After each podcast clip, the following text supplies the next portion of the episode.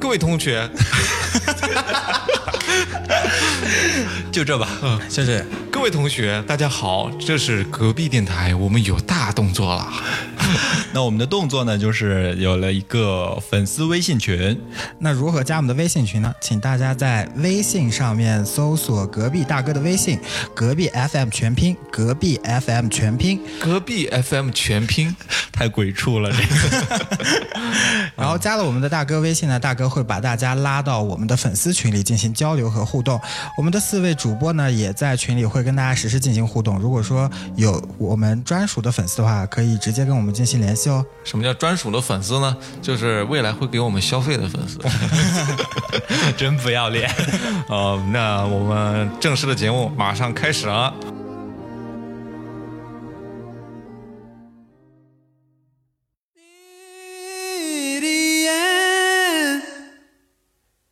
我愿把它带到梦里边。甜甜的月亮。大家好，这里是隔壁电台，我是刀崔。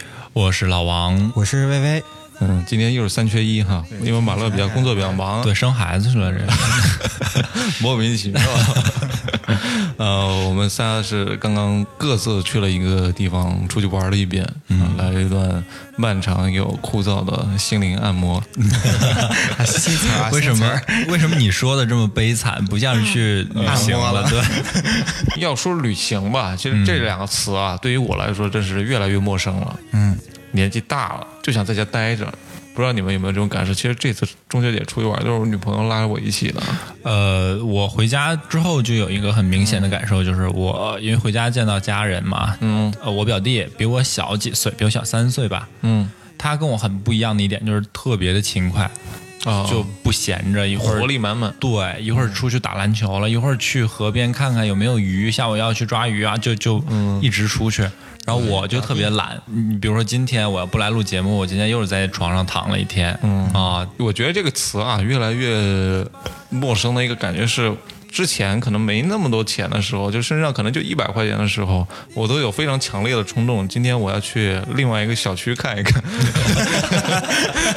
不是啊，就是去另外一个区看一看。比如说，现现在我在朝阳区，我现在要去海淀区看一看。就是哦你看，毕竟是一个陌生的地方嘛。要跳出自己的舒适圈嘛，这也算哎是。差不多是这个意思。但是现在呢，你就看，尤其是像现在出去玩啊，嗯，我订酒店就是一定得订一个稍微舒服点儿的，嗯如果我女朋友不拉我起来，我可能就一天待在酒店里。然后我看我爸也这样，因为我爸前段时间来杭州看我的时候，跟我妈一起嘛，然后我就说你好不容易来一趟，然后我带你去西湖啊，带什么呃其他景点去看一看，是吧？然后我不去，嗯，夏天夏天太热了，就跟其他的父母真不一样。我不知道你们父母是不是这样子的，如果是出去玩的话，啊，不是我，我爸妈真的是行山特别慢，对，在草原上驰骋 惯了，，对，驰骋惯了。我爸妈是脱缰的野马，怎么着？应该照照理来说，这种广阔的这种疆土啊，是不是就是人的性格也比较自由？呃，也不一定。就像我我我爸妈就是正常的公务员嘛，有啥自由可追逐的？每天朝九晚五的，他们就是正常的出去来旅旅游而已。只不过说到了这个年纪了，可能每到一个景点都要去景点打卡。哦，那这跟我们真不一样。对，你爸妈也是这样吗？呃，基本上跟他一样。比如说到西湖边，上次他们来西湖边有一个石头，上面有几个字，啊，轮流去拍照。我爸爸先拍一张，然后我妈再拍一张，然后他们俩再拍一张，然后再找一个路人帮我们仨再拍一张。哎，你说的这个挺好笑的。我去缅甸也特别好笑，就缅甸它很多佛像嘛，然后呃，就佛像它的膝盖和手都喷了金漆，但那个金漆都被磨没了。后来我就问旁边那小商贩，我说：“你们你们这儿也时时髦这种，就摸摸佛像就会沾到福气吗？”他说：“不，都你们中国人摸的。我反而觉得有些那种可能一辈子没出来过几次的这种人，然后好不容易出来一趟，他们这种活力真的是跟我们是没法比的。对对。对，嗯，我也不知道我们现在到底什么情况，可能我跟老王比较像，我不知道我有为啥跑这么大老远跑缅甸去玩，我现在就是出趟远门我都觉得费劲，不知道你们是不是这样？对啊，我就是来滨江我都觉得费劲。我也是。来滨江，我基本上到周末的时候都不太想动，呃，但是对录音充满了怨念。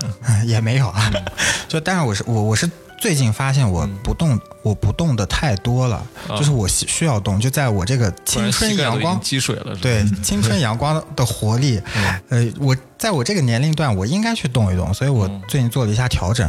比如说，我最近开始晨跑了，哇，那你这个太伟大了！我、我也有跟你一样的那个想法、心态，但是心态是没有付出就是实际觉得好像自己已经太早步入老年生活了，对。你开始养老了啊，然后就觉得自己应该年轻一点。然后我年轻的方式跟你不一样，你是晨跑，我是看人家晨跑是吧？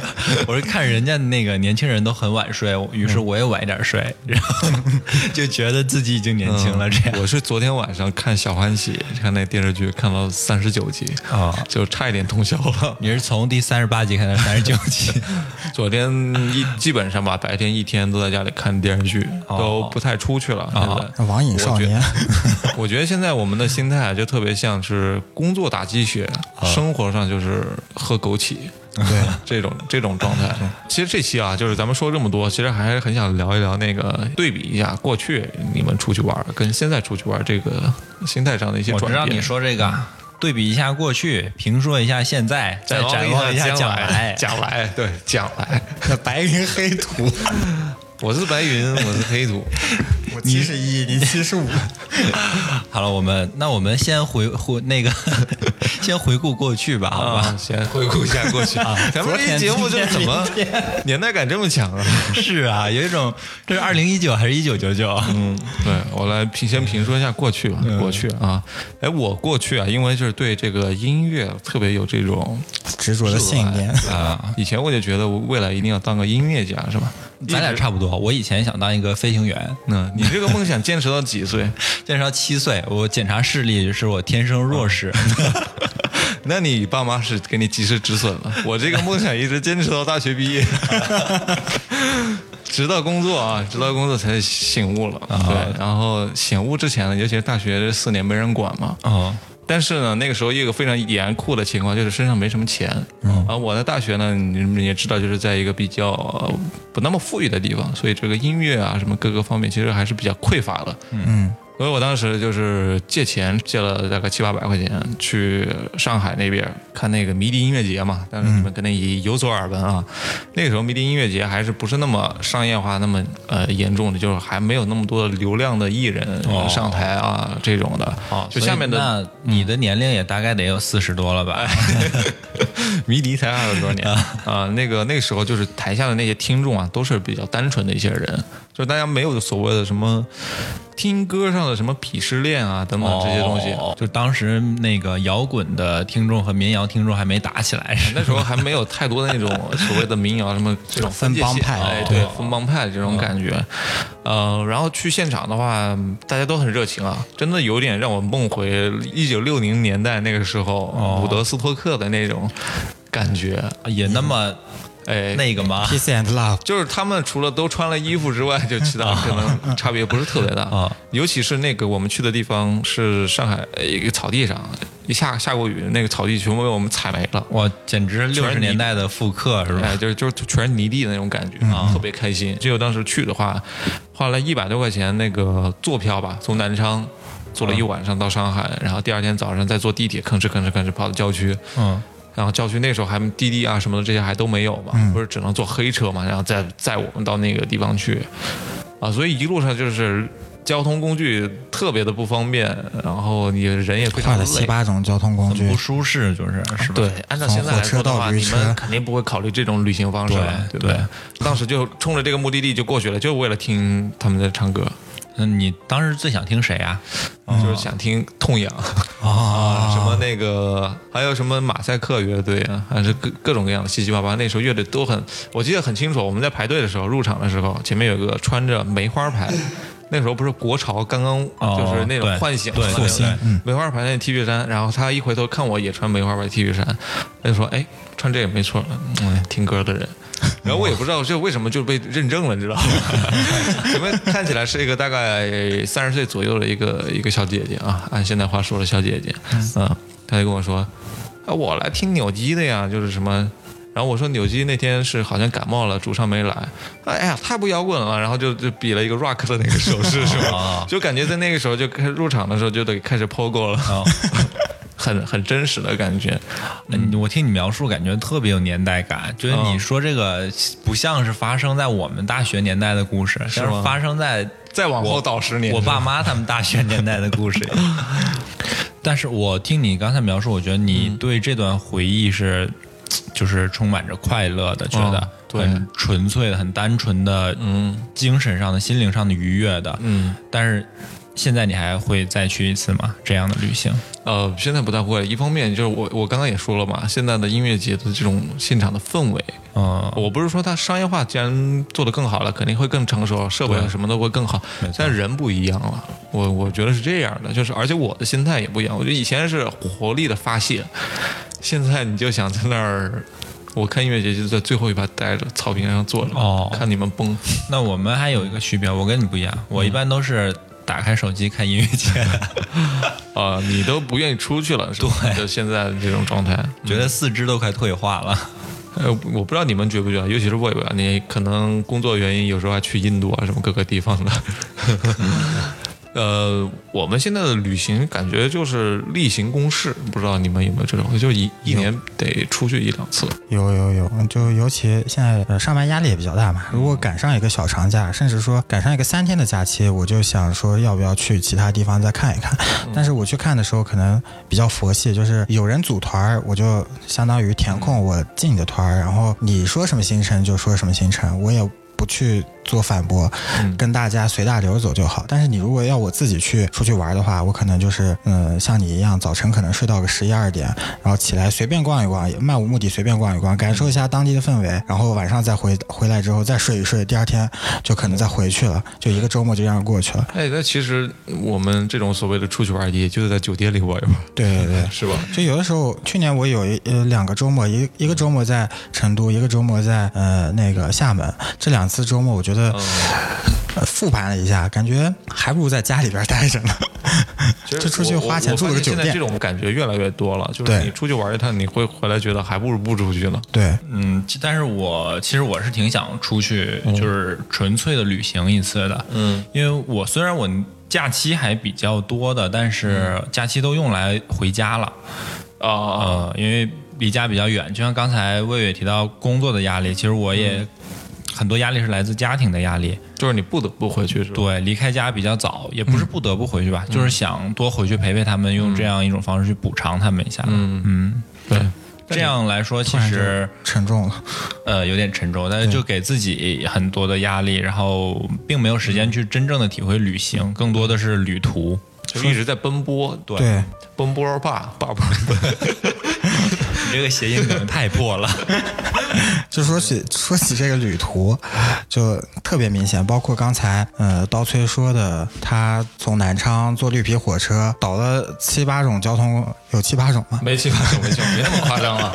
就三四种交通工具，然后到了地儿，我我觉得我这次去缅甸也有这种感觉，就整整一天，我真的都都在路上。虽然说没有到驴车这种特别基础的交通工具，但是也感觉很劳累。哎，我我突然听到了三个字，我那个时候特别迷恋，就叫在路上。啊在路上，我大学的时候买了一本书，就是现在我一直都没扔，就是就叫在路上。对对对就是杰克开鲁亚克写的那本书嘛。当时我记得上大学的时候看完了。一心就想出去，嗯，就被这个东西感觉是被迷，就被迷住了，就一直在感召我。要行万里路了，呃，当时也没有觉得说行万里路、读什么千卷书这种心态了，嗯嗯，只是觉得就是我要出去，我也不知道我为什么要出去，你这个很原教旨主义的出去。对，出去走走，对，嗯你说起这个在路上，再加上你刚才说音乐，你从一五年开始有一个民谣项目叫“民谣在路上”，我不知道你有没有去参与过。就是那个。我我觉得后面的那种在路上啊，就就近几年在路上就有一种被曲解的感觉，嗯，就有一种被那种营销给包裹出来的一种噱头的感觉，它不是一种真正的呼唤你心灵上的呼唤，对，让你灵魂在路上。啊。哎，你们有没有一一个身边有那样一个人，就是对你的这种精神上的这种感觉对你影响很大的人？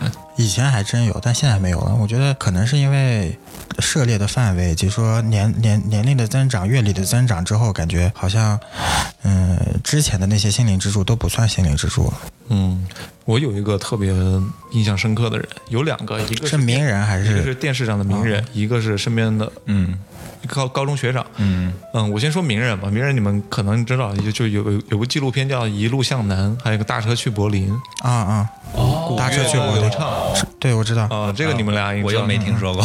以前我高考那段时间啊，就不是压力也很大嘛，嗯嗯，然后每天晚上下晚自习回来，我妈允许我看半小时电视。嗯。下晚自习那段时间，正好是海南卫视在播那个《搭车去柏林》。嗯，大车去柏林就是讲一个一个旅行家跟着一个纪录片导演，两个人从北京开始一路搭顺风车搭到柏林去。对，那个纪录片导演每一集都会放一些他们在旅途上的一些故事什么的，就我就觉得这个特别的有意义，可以经历到很多你学不到的那种东西，跟别人呃人生就产生了巨大的这种反差。嗯，这个是我特别迷恋的那种感觉。还有一个就是我的那个高中一个学长啊，嗯，就他家，我后来了解到他他那个原生家庭可能不是特别幸福，爸妈离婚了，哦但是他们家庭的那个富裕情况很好，都比较有钱，所以高中的时候，我可能家庭为了弥补对他的这种情感上的缺失，就给了他一很多钱，就包括穿着打扮上跟我们那时候就不一样，然后包括他看的书啊什么的，都比我们要更超前一些，所以看他的那个 QQ 空间里啊。就有很多那种等一下，你刚才提到四个字，再重复一遍。啊，人人网、QQ 空间啊，那个时候都在玩这个东西，然后包括他那时候就拍一些短片了。啊呃就是拿那个呃 DV 啊什么的这种数哦数码卡片机拍了一些东西。DV，我们这期节目这么怀旧，太年代感了，对太年代感了。其实就相当于我们现在的 vlog，它当时也没有什么任何意义的，就是一些碎片的连接。嗯嗯。呃，在火车上啊，然后在西藏啊，怎么怎么各种样。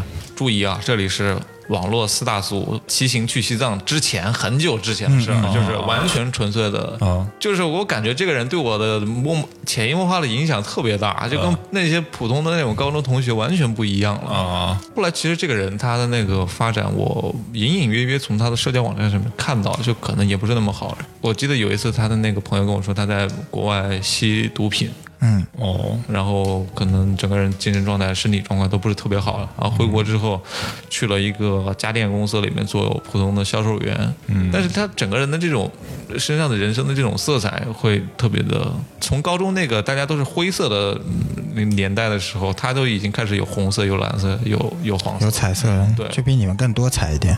对，你说这个让我想到一个，我也有一个类似的，有好几个类似的朋友，嗯，呃，其中有一个有一段时间，我曾经特别羡慕他的生活，因为我们是大学同学，然后同一年毕业，然后毕业之后，他有一段时间就没有工作，去四大俗之一的。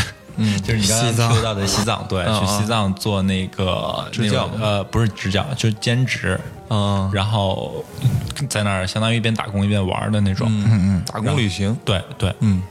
呃我曾经有一段时间特别羡慕啊，当时我已经工作了，我在北京工作，特别想辞职了，去像他那样过他那样的生活，但是我不能辞职，我不能丢掉这份工作，就有太多的不能。嗯。啊，当时就在大脑中自我纠结了很长很长的时间啊，很羡慕那样的生活。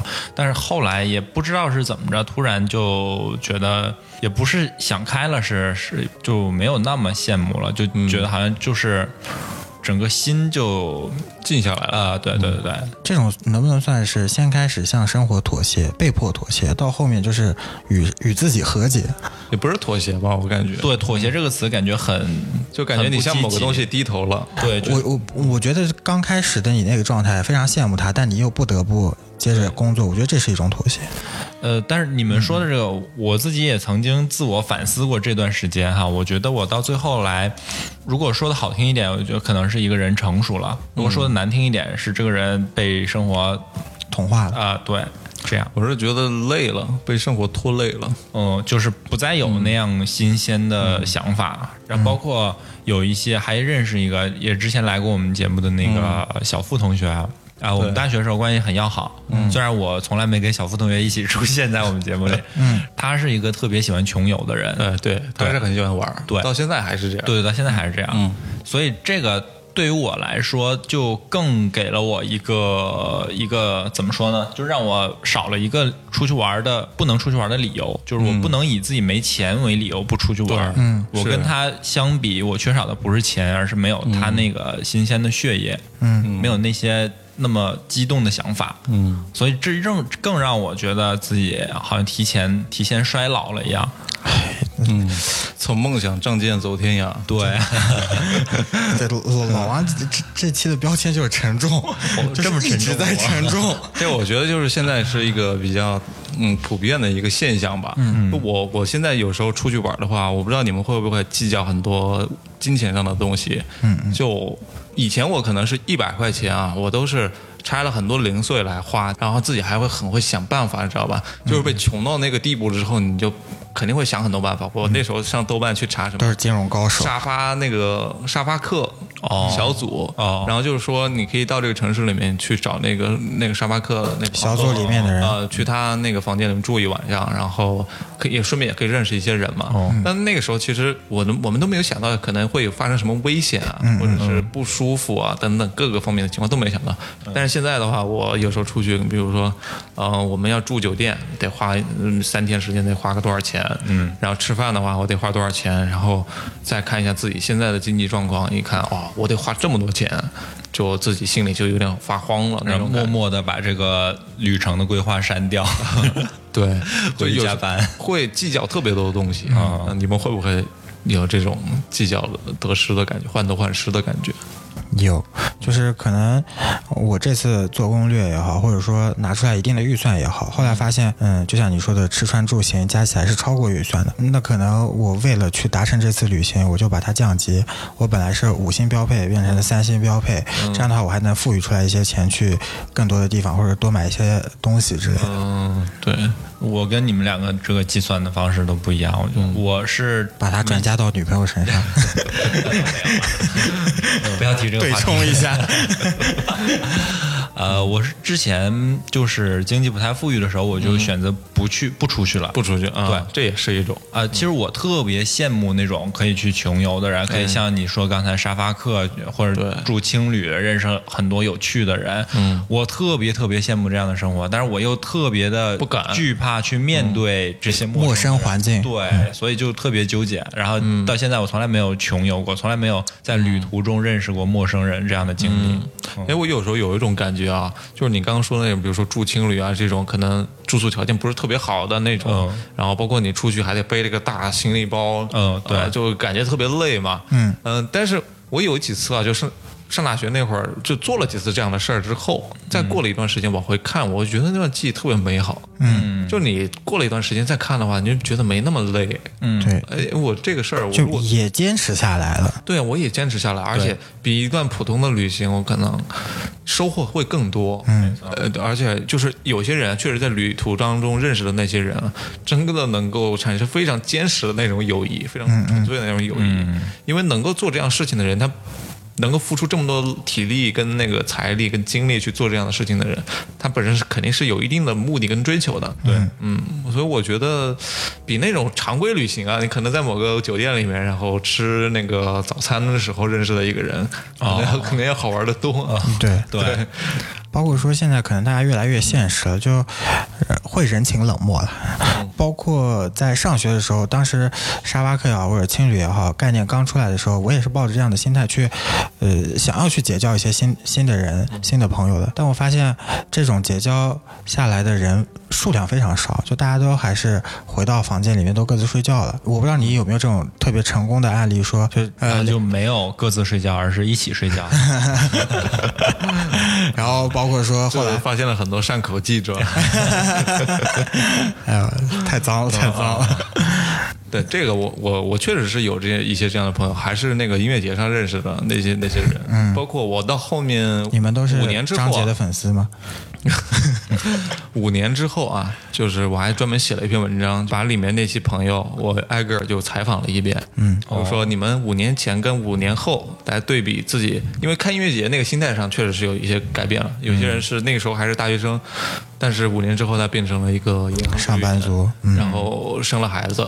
过了非常那种平淡的生活嘛，还有一些就是出国了，出国留学了，然后继续搞音乐了什么之类的。就是大家每个人的变化都不一样，但是都被这个音乐节这件事情给牵住了。嗯嗯，这种这种我觉得是旅行当中一个非常大的收获。对你说的这个，其实我就特别羡慕。至少你是现在不敢再去做那样了而已，而我是从来就没敢过。嗯嗯，那个时候你可能还是觉得工作对于你来说的那个意义特别大，还是说如果没有工作的话，你会在这个城市里不知所措？对，是是惧怕没有工作，而不是说这个工作有多重要，只是我不能没有它而已。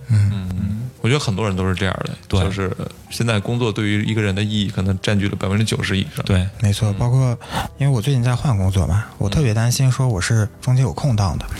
一方面，作为职场人来讲，就是有空档之后，下家就会觉得你这段时间干什么去了嘛。对然后再一块儿的话，就是觉得一下断了收入来源了嘛。而且社保也断了。对，而且再加上现在 作为航漂，你社保不能断吧？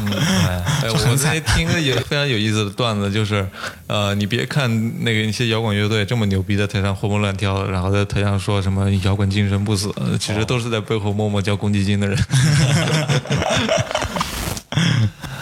对，这个也是是你现实啊。那个话说回来，这个刚刚我们聊到这么多，其实都是呃过去的一些旅行的这种难忘的一些体验。可能老王这块是缺失的。其实老王你现在现在这个年纪出去的话，其实包括你在聊天之前还跟我说，你前段时间最近的一次旅行是去日本嘛？啊、对，这些地方的旅行给你的感觉是怎么样的？呃，我更多的是不是一种我想去了解什么，而是说看看那儿有什么我就了解什么这样的心态。就佛系旅行，呃，对，比较佛系。有啥我看啥。对对就也不会说提前做攻略，我一定要看啥。对。去的时候是一一个人、两个人还是？呃，我去泰国的时候是两个人，跟我女朋友一起去，然后去那个日本是跟同事一起去。哦，就团建。呃，对对对，啊，类似团建这样的活动，对，挺好的。对，就这种一一帮人出去，我觉得还是挺不一样的啊，因为每个人的这种喜好各不相同嘛。哎对文化背景、认识都不一样，还有有时候还会产生一些冲突吧。对，然后我就是刚才我也说我是很矛盾的一个人，我又很不喜欢跟陌生人一起去，但是我又很想要有陌生人一起，就是那个鲶鱼效应，你们知道吗？啊，对，就是我是一个很死气沉沉的人，我需要一个鲶鱼来、来来带我出去玩一下。要是我一个人出去玩，或者说我跟我女朋友出去玩，很可能就是。呃，到了别的国家也是吃一下好吃的，然后就回到酒店里面，嗯，然后可能要有跟朋友、跟其他朋友一起，就会去一些我们本来规划不会去的地方，这样才会看到新鲜的东西。啊，就是这就是旅行的意义吧。我 看过了很多美景，啊，也看过很多美女，主要在现在看美女确实可以看。可以的，可以的。对，这个倒是。哎，我那一段时间啊，还在想一个问题，就是旅行如果它仅仅是一种心态，而不是一种动作的话，就是我们俩更宽泛一点啊，嗯，它能不能够就是我，比如说我回老家国庆节我回回我那个呃小城市，小城市其实按理来说，它这几年这么多变化啊，我们没有经历到，对，嗯，那其实它对于我们来说，应该也是一个陌生的状态，对，那能不能我们回到老家也是也能用旅行这个心态来体验一遍它呢？嗯，我我上次就中秋节的时候就回了老家，嗯，然后回了我读高中的那个小县城，对。然后找我一个关系比较要好的同学吃了个饭，嗯，然后体现体体验比较深刻的一点就是，很多你自己以为你很熟悉的东西，嗯。你已经完全不熟悉了，嗯。就比如点菜的时候，嗯，我甚至口音都没办法跟我的同学一样用那种很地道的当地的那个呃口音去点菜，这样，然后走在街上，我也不记得每一条路叫什么名字，嗯。然后甚至。很多他跟我说到的是我们在这个地方遇见过某个老师啊，跟他打过招呼、开过玩笑，我全都不记得了。哦。就这种遗忘会给你带来一种新鲜感，会给你带来一种穿越感，让你觉得好像自己来到了一个你自己觉得很熟悉，甚至你闭上眼睛就知道的地地方，但是你来了看到又不是那样的地方，嗯。这个给你跟你真正去一个陌生的国家看到一个陌生的地方，给你带来的那种新鲜感是不一样的。对，这我觉得是一种把熟悉的环境陌生化，对，故意把它刻意把它陌生化的这种嗯感觉。对。我有一次就是在我家那边，我可能是长大之后才认识的一个朋友，但是他一直在我老家那边工作嘛。嗯，他有一天回家就说，呃，他骑着摩托车带我去我老家的一个小山山村里面吧，应该是这样哦。他一直沿着那个小山路一直往里面骑。他说这里面有一个兵工厂，然后就进去所谓的那种探险，哦，就特别有意思。但是这个，你如果说回家说跟爸妈问你今天干嘛，说我出去旅行了，他们 也觉得很奇怪。你又没，你就出去两里地，你你说你出出去旅行，他们又觉得你很奇怪嘛。早上出去，午饭都回家吃的。对，就是这种感觉，你很难去说服他们自己再去旅行，所以可能普通人对旅行的认知还是一定得花钱出出远门儿。嗯，但是要坐飞机，要住酒店，这才哎，是旅对行。对，至少你在外面过夜吧，是是这样的吧？啊但是我有时候也想，古代有些那种文人墨客就是写的文章啊，他就是说在家里旅行。哦，你看我们现在有时候住在家里面，可能一百多平，呃，九十多平，哇，你家这么大？啊、我现在就五十多平。对，你对家里的这个环境啊，也不是那么的熟悉。嗯。嗯，有些地方总来说，哎，我看这个这个东西什么时候买的呀？哦，那一年买的，然后突然唤起了一段记忆，就像你对游戏里的一个 NPC 聊天一样，跟你说一段话，这个东西是一九九九年那个什么什么。哦。啊，你就是可能家里面有很多小细节，嗯，这个能不能算是一种旅行？呢？居家旅行，嗯。呃，我我每次居家旅行都会跟我女朋友吵架，就这样。我们居家旅行的时候啊，嗯就发现，哎，这衣柜里面这件衣服是你去年秋天买，你到现在都没穿过，这都又过去一年了，怎么还不穿？你不许买新衣服了，然后就吵起来。你们就单独在衣柜那儿旅行是吧？因为家只有十几平，只有衣柜那么大。我去，你是在衣柜里住，所以为什么现代没有居家旅行读物啊？就是这个问题。不过这个旅行啊，如果如果我们把它放大一点的话，确实是这样。我不知道魏魏怎么理解啊，就是居家旅行，尤其你现在刚刚搬了新房子，是吧？我还没搬呢。这、嗯呃两两个方面吧，一块儿就是你刚才说的回乡旅行，就是我是没有我我在回家的时候是没有这种感觉的。我是在大学的时候跟我的学弟一起去了他的家，然后我们一个小团体去了他的家，呃，湖南的桃源，就是写《桃花源记》那个地儿，哦就所以说它应该是一个。呃，风景名胜比较多的地方，但是我们基本上都是在他们家度过了几天，然后他妈每天给我们做一些湖南常德米粉，就特别好吃。我觉得这个体验的话，就是不单单是说去体验当地的一个名胜古迹，而是真正的融入到当地的生活里面。我觉得这个旅行体验还对我挺呃，给我的冲击还挺大的。嗯。然后第二块话就是你刚才说的旅行的概念，日本前几年我有一种旅行方式叫微微观旅行，嗯。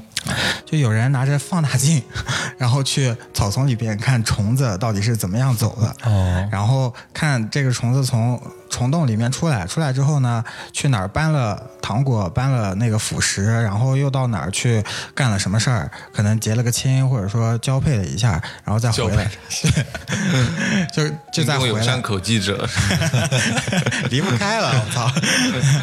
然后还有一种呢，就是有一个人他在家里。把很多东西，就那种小摆件儿，就各国的小摆件儿，比萨斜塔之类的买回家，啊然后收门票，然后拿着放大镜让游客就对着这些 小东西进行观察，也是一种微观旅行，就像一个小型的世界之窗一样。那个导游是不是会说，哎，这个拿放大镜的大妈，你呼吸的时候轻一点，别不要把我那个埃菲尔铁塔吹倒了。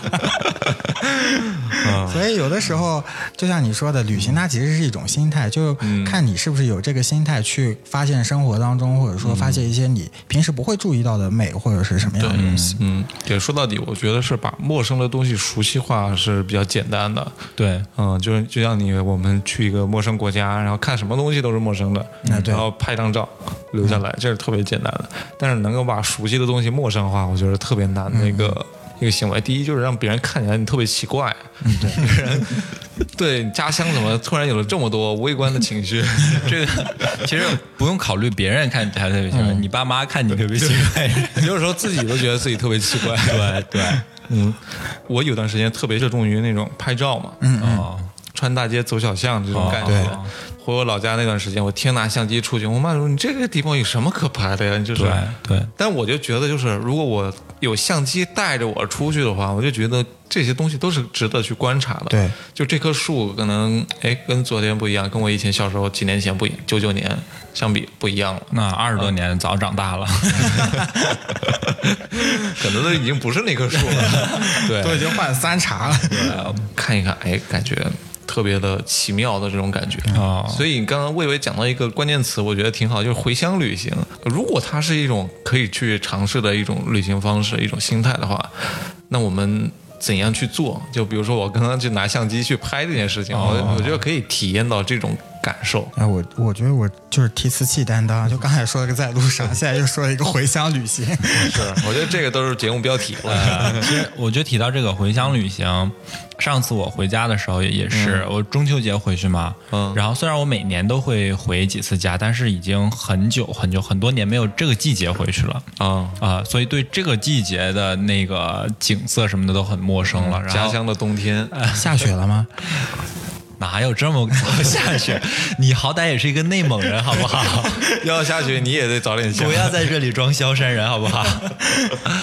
然后回去带我女朋友去我小时候玩过的河边啊什么的，这种，就我觉得也算是给我自己的一个一个回忆的那个旅途吧。然后就。跟他讲我们小时候是怎么样在这儿玩儿，就说起来就很像很多年前的，因为是乡下嘛，就感觉乡下和时间流速都不一样。对对对，然后也是我自己的一次，就是很多年没有经历过的一次旅行。嗯，然后这样我觉得也是，就刚才我们说到这个话题，我觉得也是提醒我们。不要总顾着去远方，而忽略了身边的东西。嗯，而不要忽略了老是想诗和远方，对没有诗和远方，对，哪有什么诗和远远方？啊，哪哪儿都是远方。对，现在你看，跨个区从西湖到滨江来坐飞机，哎，你可真别说，就是我我我之前给自己起了一个外号叫“古墩路吴彦祖 古墩路我承认，吴彦祖啊，”，你你你人古。墩古墩路王宝强可以。这为什么叫古墩路吴彦祖？就是因为我不管上班也好，还是呃这个生活也好，住住宿也好，我基本上在古墩路上就全部可以解决掉了。哦，所以跟吴彦祖有什么关系啊？因为我长得像是吴彦祖啊！夸张的修辞手法啊，你们这过分啊，太过分了。哦，你这么说，我才想到，要不然我一直都没想到为什么有吴彦祖。我是这个叫什么江陵路王俊凯，有胡子这么重的王俊凯吗？不是都抽烟了吗？那是王源嗯，然后，呃呃，再加上我之前是没有在杭州待过，我没有在杭州上学，所以我只在这条路上活动。我当我去了丰潭路，就呃古墩路旁边的一条路，出去旅行了。对我就当自己出去旅行了。我真的是这种感觉特别明显。嗯你这别说，嗯我虽然说提倡啊，都处处生活，处处是旅行。我听到这个，我都觉得有点，觉得你有点陌生。你这个人很不 real。啊，我是真的，我我我我一五年的时候刚来的时候确实是这样，嗯，就任何地方对我来讲都是新旅行。哎，你你这样看啊，如果你去国外的话，国外的丰潭路，日本的丰潭路，可能它叫丰潭什么之类的，就是。日本当地的居民肯定是也觉得这没啥，你没错我天天在这儿生活，我逛什么的呀？然后你看，我有一过去，哎，这儿这家便利店一看有点意思，这个丰潭路挺好玩的。对，但是如果我们是一个就是在当地生活的人，你天天在这条路上走，你不觉得这里有什么？对，就是这有啥可拍的呀？你你在这拍啥呀？你 哎，我有时候就特别想，就是你看作家，有时候写写小说的那些人就特别厉害，他能够把自己的这个身份给抽离出来，然后来写现在生活的这些地方，把它写的像一个陌生的环境一样，自己从来没去过一样。哦，哎，你这个思维也跳跃的像 堪比作家。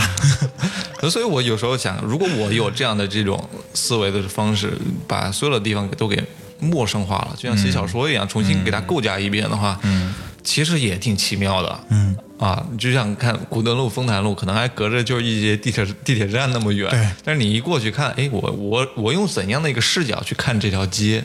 你用怎样的视角看这条街我不知道，但是别人用怎样的视角看你我很清楚，肯定是看神经病的视角。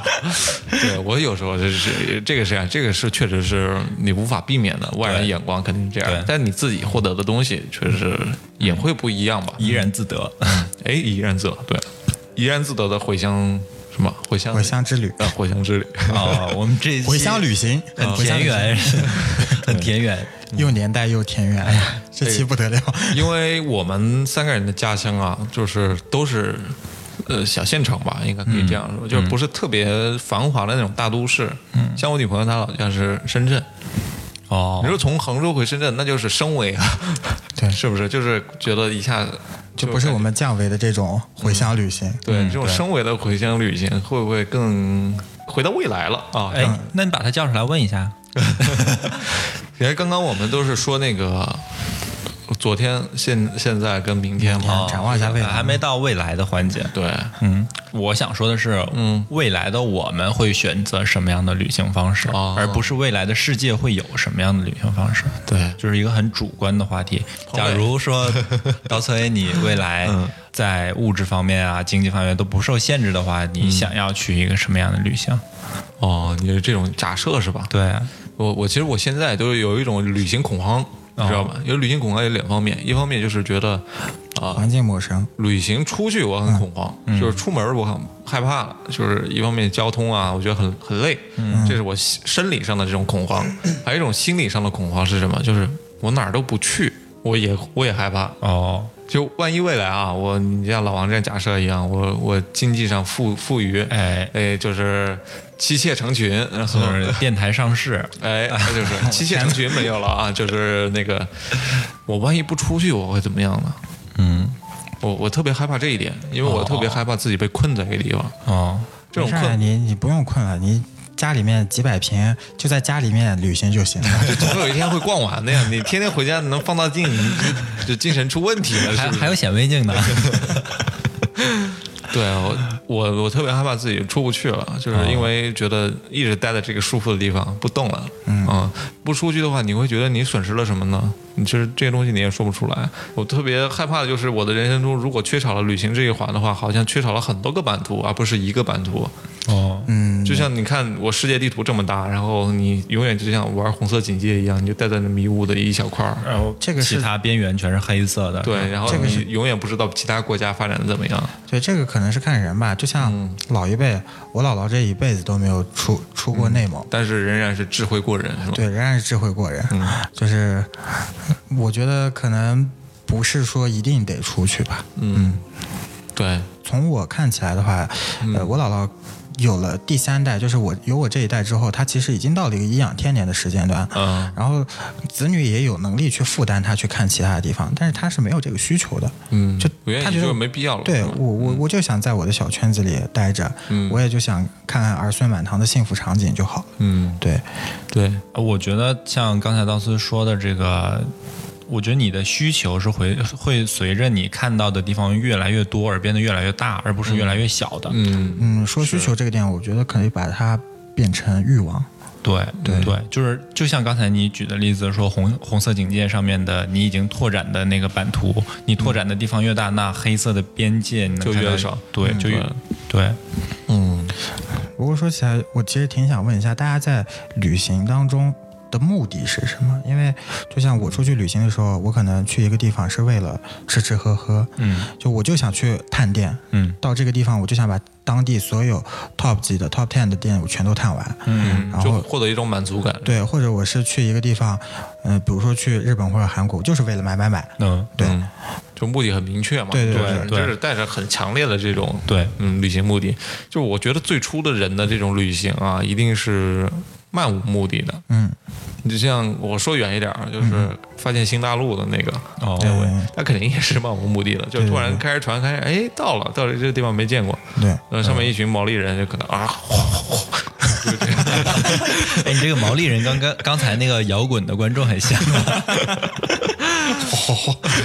对还有这种音效？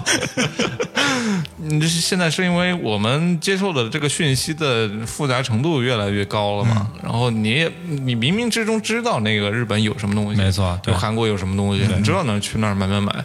但如果没有这些信息的指引的话，你可能呃，你只能去哪儿，去了才知道。嗯，这我觉得就是最初的旅行的这个目的，就是出去，然后了解。我有时候也是这个样子吧，我的这个旅行的目的啊，呃，我不像那些可能像魏魏马乐那样，就是提前做好很多攻略，我是出去什么攻略都不做，就像老王说的那个，就是撞大运一样。嗯，对，就这种撞大运的感觉会让我特别的对有惊喜。有惊喜。对，我觉得这个是我理解的这个地方是什么样的，而不是那些攻略他们告诉我这个地方是什么样的。呃，我也是类似你这种，我是就吃的方面也是跟你一样，就是随便找一个馆子。嗯，然后我是更喜欢到不同地方、不同国家，我去看他们当地的原住民，他们的生活状态是怎么样的。我更喜欢去看到这个世界上这么多种类不同的人、不同的生活方式。嗯啊，这个给我带来的那种满足感，文化上的变态。然后还有一点就是出去玩儿，还有一个就是休息嗯啊，度假。对，度假。就是完全找一个没有熟人的环境，对对。没有这些熟悉的烦恼。对，所以之前我去泰国那次最爽的那两天，就是在一个岛上，那个朋友也不在，在的，在的，在的，哎呀，这处处有雷区啊，不敢踩。是啊，呃，然后这个酒店上，呃，这个岛上就除了这个酒店什么都没有，哦。你就只能在那儿躺着，然后在游泳池里躺着，然后在吃早餐的地方躺着，在酒店的床上躺着，在你的浴缸里躺着，就是从来没站起来过，就感觉下半身解瘫了。哎，就是让我感觉最爽的两天，就真真的是休息，特别纯粹的休息。嗯，我推荐你去千岛湖，千岛湖就是这样，你离一个就是送外卖的地方大概有七八公里，就是你只在这个度假村待着就行。嗯，刚刚老王说的有一点，我还我还觉得就是挺有意思的，就是很多人都说我出国还是去其他地方，我都要看看当地人是怎么生活的，就是他们的那种原住民的生活状态是能够给你带来一种莫名的这种喜悦嗯爽感，就感觉自己收获了另外一种文化，对，收获了就是日本人到底是怎么样的，他的那个等等一些小细节啊，哎，你说的太 太变态了！日本人晚上回家是怎么洗脚的？是吧？哎，我那天也是听那个一个一期节目啊，就是说说到一点，我觉得很有意思，就有我记得有一个人类学家，他为了做田野调查，调查就是当地人是怎么生活的一个可能一个非常陌生的一个小岛国哦。就过去了，做田野调查嘛，他跟当地人打成一片，然后要了解他们的生活习性各个方面的东西，但是对于这个当地人来说，你始终是一个外地人。他跟那个他们熟悉的那个社区里面的，比如说张老太太跟王老太太两个人天天聊天，他们肯定是非常先家常的那种状态。但是他们一跟你交流呢，他就拿一个本地人的口气跟一个外地人来交流，他不会对你说一些非常。呃，你你想知道那些 local 的东西了，所以我们了解的东西，可能只仅仅是我们希望看到的，或者是我们愿意理解的那些本土的东西，它不一定是真实的是这个样子的。嗯，所以我觉得这也是可能也是一个悖论哈。对，是对，我就想说，有点类似于一个悖论，就是你想观察它是什么样子，但是你一出现，它已经不是原来的样子了。对。已经被包装过了。没错。上学的时候去湘西，就凤凰那边参加一个公益项目，然后当时是要在一个。村子里面住大概两个月的，然后我们当时因为环境需求啊，环境要求好一点的话，就是要住到村长家，然后我们的饭呢也是村长来管，嗯，所以呢发我们就发现说，村长和自己的就是儿媳、儿子、孙子吃一顿饭，然后给我们吃的是另一顿饭，哦然后给我们吃的，我们分两桌，我们发现我们这一桌和他们自己家人吃的那一桌完全不一样，明显我们这一桌就是被包装过的。嗯，精致一些。对，然后我们睡觉的时候，他们。嗯嗯，村长家环境还比较好，有空调，把我们安排到了空调房里，哦。然后自己一家人就开电扇，嗯，对，所以就是真的去体验一个真的当地 local 的还是比较难的，可能你体验的就是被包装过的。嗯，这个是是这样。我所以我觉得这个旅行的心态，就刚刚说回这个旅行的目的嘛，如果是为了体验当地的，为了体验当地的另一种文化的话，其实它很难，很难很难。对嗯，你很很难从一个客观的角度去去体验到。嗯嗯、我们这期其实聊了不少，那个旅行其实也是属于漫无目的的聊啊。对我们也是属于在节目里出去走走。哇，你突然把我们声音旅的节目上升到了一个哲学的层面。哎，在节目里走走，哎就是呃，尤其是我们之前定了一些有主题的那些东西啊，反而会大家觉得听起来特别有局限性。嗯，嗯，因为我们这种闲聊天的话，其实偶尔做一期，我们也挺舒服的，心灵按摩了一下。啊，那这期我们就不多聊了哈。这个旅行方面的话题呢，其实每个人都有，这是一个一个人永远逃不过的一个话题。听到这期节目啊，你有什么感触的话，欢迎在我们这个微信群里面交流交流。哎，那我们怎么样才能加入微信这太？尴尬了，这太跳戏了。啊，加我们微信群呢，可以添加我们哎，隔壁你这个真自然。呃魏魏老师来说啊，呃，添加我们的微信群的方式呢是这样的，就是大家搜索隔壁大哥的微信，呃，隔壁大哥的微信呢是隔壁 FM，隔壁 FM，添加这个微信，大哥会把你拉到我们的粉丝群里进行交流。同时呢，大家也可以关注一下我们的呃喜马拉雅、微博、微信。所有的平台，然后可以搜隔壁电台或者是隔壁 FM 都可以搜到。嗯，对，基本上这个有头有脸的这些播客平台都能搜到我们。对对，欢迎大家给我们赞转评，多一些鼓励，多一些支持，多一些交流和互动。哎，好，那这期我们就不多说了啊啊！这里是隔壁电台，我是刀崔，我是老王，我是薇薇，拜拜拜拜。拜拜。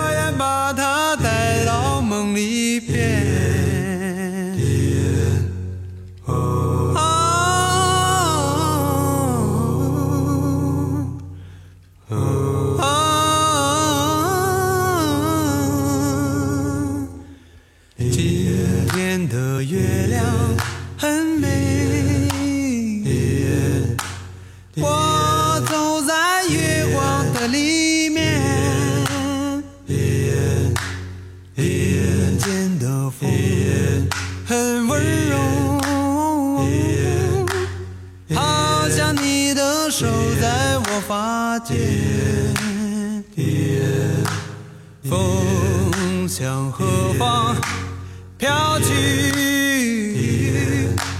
能不能带走我的呼唤？想